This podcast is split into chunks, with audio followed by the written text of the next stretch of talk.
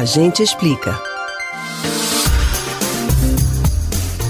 Os cenários do que pode acontecer nos próximos anos ainda são hipotéticos. Especialistas analisam diversas estratégias de curto, médio e longo prazo diante dos desafios que surgiram com a pandemia do novo coronavírus. Uma das principais incógnitas é se o vírus vai praticamente desaparecer, como aconteceu com outros coronavírus que causaram epidemias recentemente, ou se tornará mais um com o qual a população vai ter de lidar na sua rotina. Existem duas frentes de batalha contra a Covid-19 em curso, sem prazo definido para terminar identificar quais remédios de fato funcionam contra a doença e a criação de uma vacina eficiente e segura. Um estudo assinado por pesquisadores da Universidade Harvard, nos Estados Unidos, indica que estratégias intermitentes de distanciamento social talvez precisem ser empregadas até 2022 para evitar que o novo coronavírus coloque em risco os sistemas de saúde. E como funcionaria na prática?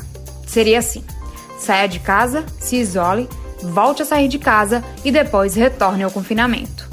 O que os pesquisadores dizem é que essa seria uma maneira prática e rápida de controlar a epidemia com custos mais baixos para a sociedade. Se as pessoas se isolam por um tempo, depois são liberadas para que as infecções aumentem e as pessoas desenvolvam gradualmente a imunidade de rebanho.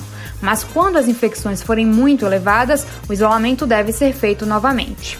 Isso permitiria que a sociedade levasse uma vida relativamente normal enquanto se recupera a atividade econômica e se amplia a chamada imunidade de grupo ou de rebanho. E aí, o que significa imunidade de rebanho? Esse conceito está ligado ao número específico de indivíduos de uma população que adquire imunidade contra uma infecção e, por extensão, ajuda a deter a propagação. A partir dessa lógica, a imunidade coletiva não se daria por meio de uma vacina, como geralmente ocorre, mas por meio da infecção.